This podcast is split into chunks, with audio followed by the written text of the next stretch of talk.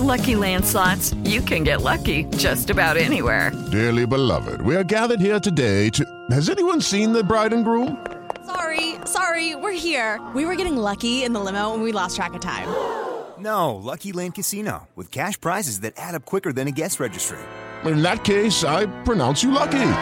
Play for free at LuckyLandSlots.com. Daily bonuses are waiting. No purchase necessary. Void were prohibited by law. 18 plus. Terms and conditions apply. See website for details. Si tan solo pudiera. ¡Tierra! ¡Fuego! ¡Viento! ¡Agua! ¡Corazón! ¿Dónde? Cartuneando. Soy el marajá de poca Tengo un cañón en el cerebro. ¿En serio? ¿Dónde está? Cartuneando.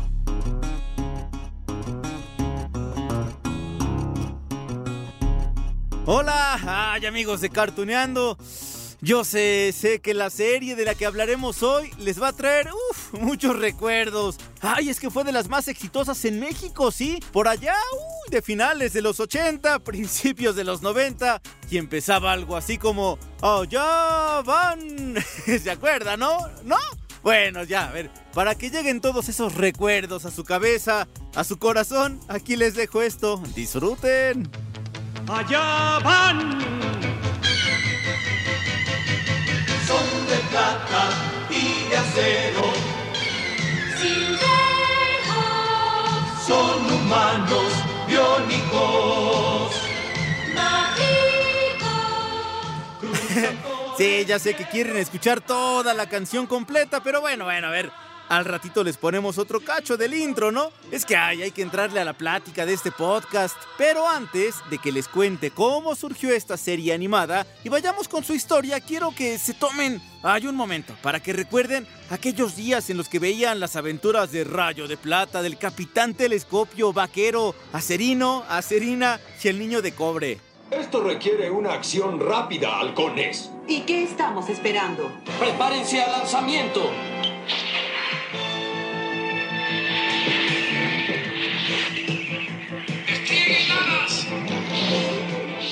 ¿Ya? ¿Ya llegaron los recuerdos? A ver, yo por ejemplo me acuerdo que pasaban esta caricatura en la noche, por ahí de las 8. Claro, sí, ya era horario estelar, algo así como los Thundercats. Así que muchos de nosotros disfrutábamos de la serie, a ver, cuando ya habíamos acabado la tarea de la escuela o estábamos en eso, un ojo al gato y otro al garabato. Ya habíamos salido a jugar. Ay, en aquellos entonces sí se podía, caray. Ya estábamos cenando. Y es que bueno, también de eso se trata cartuneando, de recordar a esos personajes de antaño, pero también de, de lo que nos causaba verlos, en compañía de quién estábamos viendo la tele. Y en el caso de los halcones galácticos, a ver, a ver, si contestaban algunas de las preguntas que hacía Vaquero al niño de cobre. ¿Sí se acuerdan? A ver, vamos con esto. Hoy vamos a explorar el planeta más cercano al Sol, Mercurio. Aquí está la primera pregunta. Por dos puntos, ¿de qué tamaño es Mercurio comparado con la Tierra? ¿Es mayor que la Tierra o más pequeño o es del mismo tamaño que la Tierra? Ya los dejé picados, ¿verdad? Y quieren la respuesta de esa pregunta. ¿Lo sé? Lo sé. Niño de cobre, ¿te ganarás esos dos puntos? Sí. Más pequeño. Más pequeño, muy bien. Dos puntos. Aquí está la siguiente pregunta. Por cuatro puntos. ¡Excelente! ¡Niño de cobre! Pero bueno, no creas que, será la única pregunta que recordaremos, es más. A ver, a ver, a ver. Para que se vayan preparando con sus conocimientos de astronomía de- del sistema solar. De una vez les digo que en unos, ¿qué será? ¿13, 14 minutitos? Sí, antes de acabar este episodio, haremos una pequeña maratón de preguntas. ¿Les gusta la idea? Sí, de vaquero a niño de cobre. Así que, tal como se destilaba en la serie, eso será hacia el final, porque bueno, las preguntas así eran, ¿no? Bien, a ver, dicho lo anterior, vayamos con la historia de los halcones galácticos. Primero vamos a conocer a nuestros héroes. Ellos son los halcones galácticos. Criaturas que nacieron fuera de su época. Sacrificaron sus cuerpos humanos, los modificaron para resistir la fatiga de un largo viaje a través del espacio hacia la galaxia del limbo. ¡Ay, qué tal! ¿Se habían dado cuenta de eso? Sacrificaron sus cuerpos humanos para salvar a toda la galaxia. Digo, seguramente se acuerdan que sus cuerpos eran de metal muy fuerte, ¿no? Que eso los hacía casi invencibles, ah, resistentes, con el poder para volar. Por eso eran los halcones galácticos, claro. Y así como ocurría con otras series animadas de la temporada como Fuerza G, que había un líder, un piloto, el pequeño del equipo, claro, el niño de cobre, vamos a conocer a cada uno de ellos. Halcones Galácticos, su líder Rayo de Plata y su compañero Halcón Vigía. El invencible satélite espía e interceptor. Ay, es verdad, Rayo de Plata era el líder. Oigan, yo no me acordaba del halcón vigía. Bueno, me acordaba que había un halcón allí robótico, pero no me acordaba de su nombre, Halcón Vigía. También tenía su importancia, ¿eh? Porque él vigilaba a todos los villanos. Bueno, sigamos con nuestros personajes mejor. Los supergemelos invencibles, Acerina y Acerino, con un corazón, alma y espíritu de acero. Vaquero, el guitarrista y piloto estrella de su increíble nave, el Espectro. Y también estaba Niño de Cobre, proveniente del planeta de los mimos. Sí, por eso su voz resultaba distinta, metalizada. Estaba el capitán Telescopio que dirigía el equipo desde su base. A ver, ¿cómo se llamaba? Alconia. A veces este capitán regañaba al Niño de Cobre porque, bueno, quería que todos trabajaran en equipo, aunque a veces, ay, se metían en problemas. ¿Qué demonios está pasando? Ese infernal niño. Lo suspendí, nunca va a obedecerme. Es impredecible, comandante. Es una de sus cualidades que lo hace muy valioso. Ah, Aunque claro, ah, ¿qué sería de esta serie si no hubiera un villano? Ay, y su séquito de criaturas malignas. Terrible monstruón y sus secuaces intergalácticos. Esclavo, bucéfalo, vendaval, molecular, naipe, artillero y de la locura musical de melodía. ¿Se acuerdan de Monstrón? Sí, que podía transformarse en un ser más terrible y metálico, algo así como Mumra en los Thundercats, que también era una momia, pero gracias a los espíritus del mal cobraba más fuerza, si se acuerdan, ¿no? A ver, la frase, ahí les va. Estrella lunar del limbo. ¡El limbo!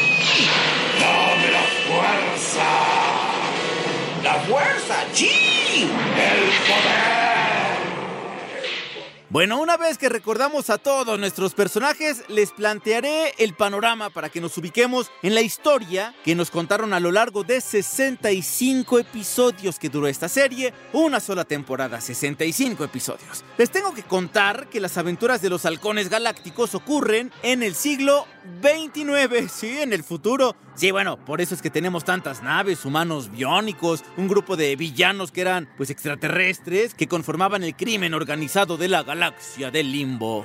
¿Tú piensas que si penetras en la cámara de transformación conmigo, te convertirás en un malvado agresivo? ¿Agresivo?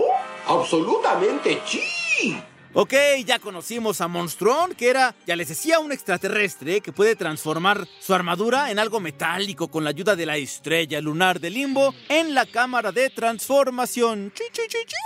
¡Invencible!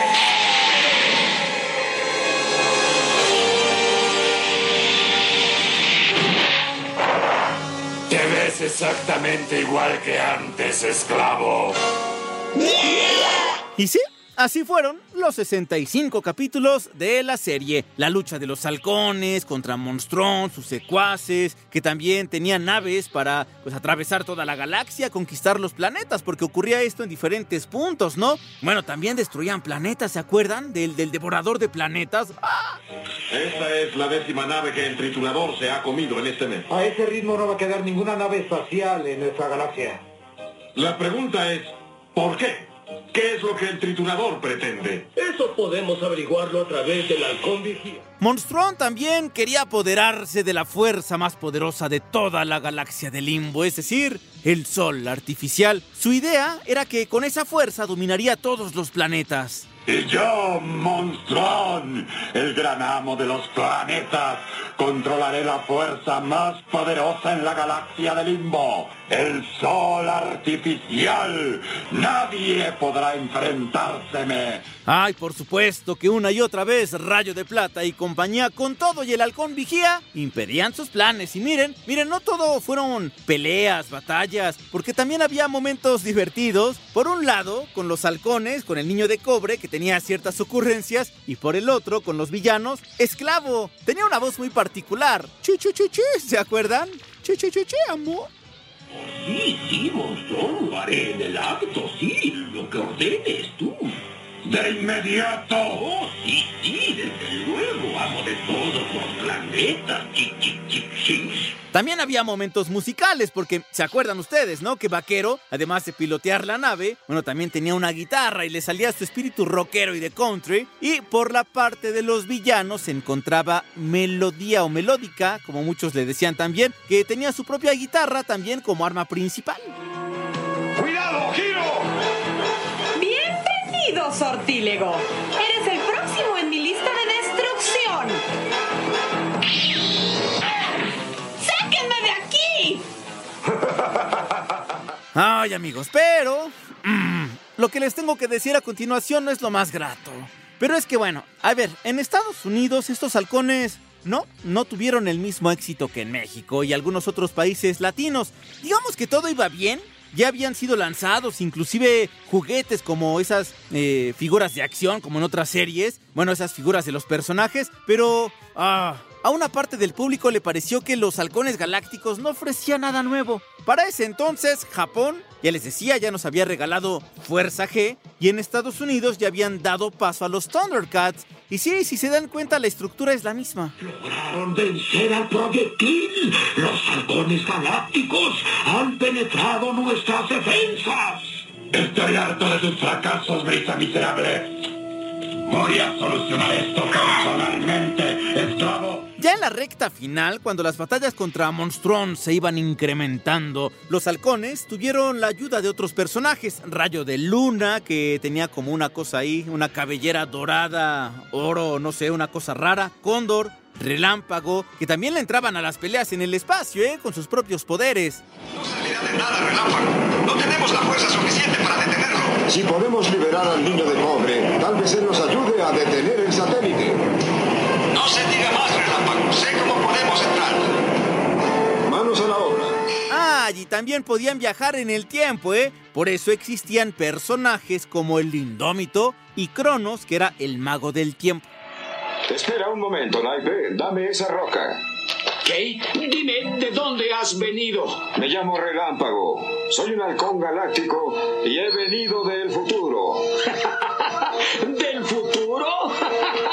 Y les decía que el capítulo final fue en el número, a ver, 65, ¿sí? La idea original es que la serie tuviera más duración, quizá otra temporada. Ay, no se logró por el rating esperado, pero bueno, así que se quedaron allí. En ese episodio sí, sí hubo una pelea prácticamente con todos los personajes que se fueron sumando en toda la serie, villanos y héroes por igual. Se están divirtiendo mucho en mi hermosa fiesta, halcones galácticos, porque yo la estoy pasando mejor que nunca. Y sí, como era costumbre, los halcones ganaron a Monstrón, pero quedaba como la sensación, ¿no les parece? ¿No se acuerdan? Que, que, había mucho más por contar, pero ya no hubo oportunidad. De hecho, la colección de juguetes y figuras de acción quedó suspendida. Ya nadie consiguió la colección completa. Pues sí, ya no hubo más planes para esta serie. Hoy, niño, dejaremos la Tierra y viajaremos en dirección opuesta al Sol, hacia los planetas lejanos del sistema solar. Ya vamos a encontrarnos con el próximo. Es el cuarto después del Sol.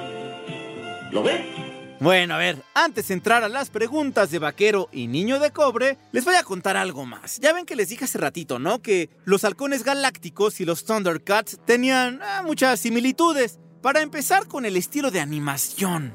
Muchos dicen que si es animación japonesa. Claro, es que eso tiene una respuesta. Miren, resulta que sus creadores, Arthur Rankin y Rolls Pass, estuvieron a cargo, sí, de la dirección y la producción ejecutiva de esta popular serie. Los Thundercats, los felinos cósmicos, ¿sí? Súmenle también que ambas series, es que los dos, estas dos personas hicieron las dos series, los halcones y los Thundercats. Súmenle que, bueno, sí, a ver, por un lado, hicieron los guiones ellos, ¿no? En Estados Unidos, pero como digamos no les encantaba la animación que hacían en aquel entonces en la Unión Americana, le encargan este trabajo a una empresa de animación japonesa, Pacific Animation Corporation. ¿Ah? Allí está el porqué del estilo. No creo que esperes que te tratemos como si estuvieras en un hotel de primera clase, halcón galáctico.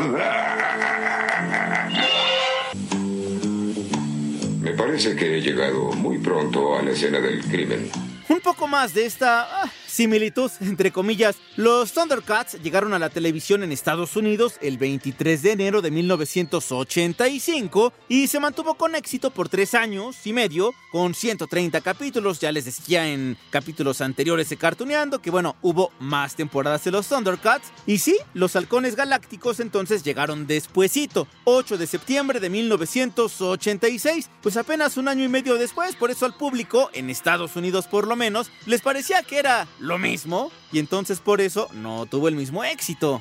En cuanto a ti, rayo de plata, tu hora ha llegado.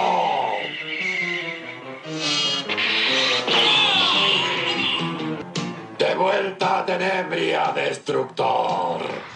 Claro, este método de hacer coproducciones en la industria de las series animadas sentó precedentes. La productora de Rankin, IVA, se convirtió, pues sí, en pionera, en una de las primeras en trabajar con empresas extranjeras para la animación en sus series, algo que ya es muy común en la actualidad, y más ahora, ¿no? Que tenemos series, bueno, por todos lados. No les extrañe que en algún momento haya pues halcones galácticos con nueva animación, algo así como ocurre con Shira, con He-Man, oh, con los Thundercats.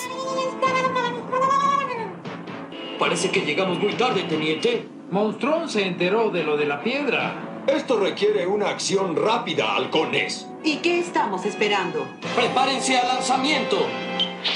El caso, amigos de Cartuneando, es que en México, sí, aquí sí tenemos un grato recuerdo de estos héroes que salvaron la galaxia, aunque haya sido en el siglo XXIX. Y ahora sí, llegamos a la mini maratón ¡eh! de preguntas. ¿Ya están listos con sus conocimientos de astronomía? ¿Sí? Recuerden ¿eh? que por cada pregunta respondida correctamente, Vaquero nos da puntos. Así que, mm, ¿qué les parece que nos aventemos unas 5 o 6 preguntas para sumar 29 puntos? ¿Sí?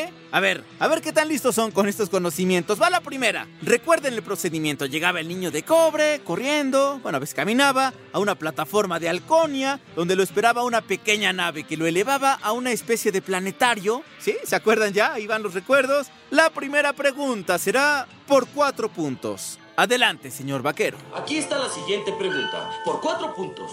La superficie de Mercurio está llena de hoyos redondos. ¿Cómo se llaman? Te daré una pista. La Luna tiene la misma clase de hoyos.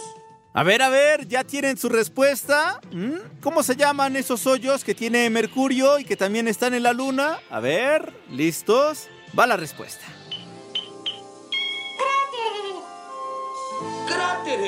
Muy bien, cuatro puntos. Eso, cráteres. Jejeje. Ya tenemos nuestros primeros cuatro puntos. Ahí les va una más. Y con más puntos, ¿eh? Por siete. También tiene que ver con el planeta Mercurio.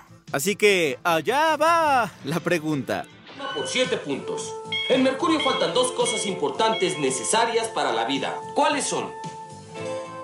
Ay, más difícil, ¿verdad? Pero yo sé que tienen la respuesta en su mente. A ver, a ver, a ver. Les voy a dar unos segundos más para que piensen la respuesta. Tic, tac. Ah, ya, a ver, la respuesta.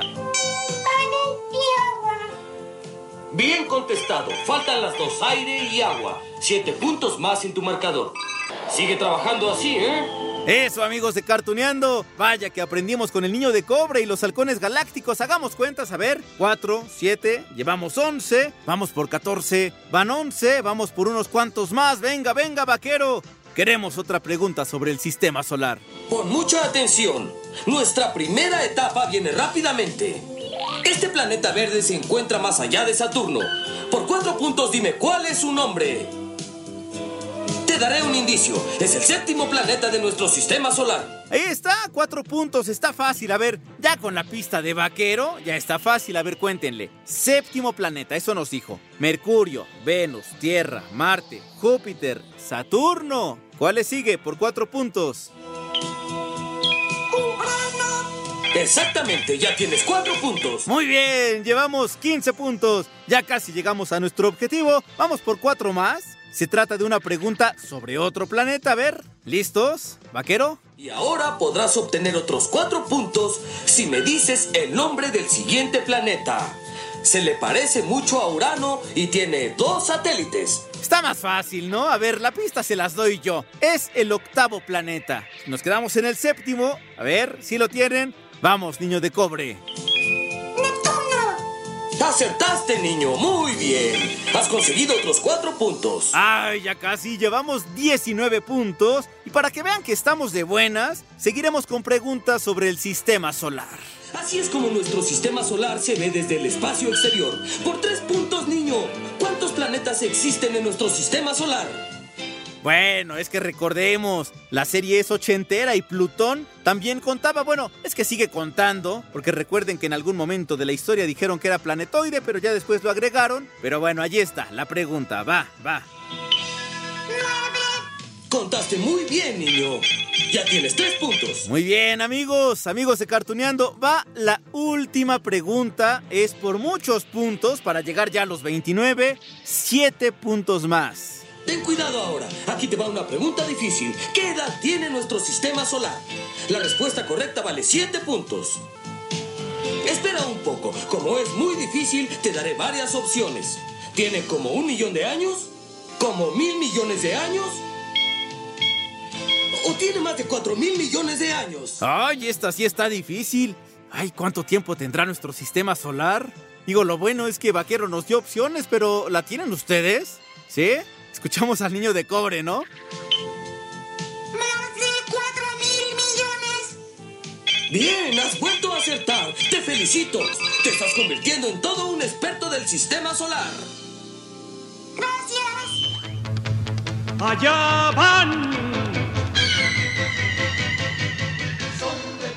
Ay, amigos de Cartuneando, está padre recordar todo esto, recordar lo que nos ofrecían también las series de los años 80, de los años 90. Sí, los recuerdos allí están, por eso les preguntaba en un principio, ¿con quién veían estas caricaturas? Me acuerdo mucho que la veía con mis hermanos, con Carlos, Toño, les mando saludos. ¿Ustedes con quién? De verdad que está padre recordar todo esto y también lo que nos aportaban las series. Sí era divertirnos, pero bueno, al final también algunos conocimientos de astronomía. Así que allí está, amigos de Cartuneando. Hay que recordar lo bonito que nos dejan estas series. Yo por lo pronto les dejo un abrazo inmaculado, libre de coronavirus. y por favor, sigan con sus comentarios a través de Twitter y también allí mismo escuchan ustedes el podcast, el capítulo que tenemos semana con semana. Abajito nos pueden dejar sus comentarios. Muchas gracias. Les respondemos todos y nos escuchamos la próxima semana.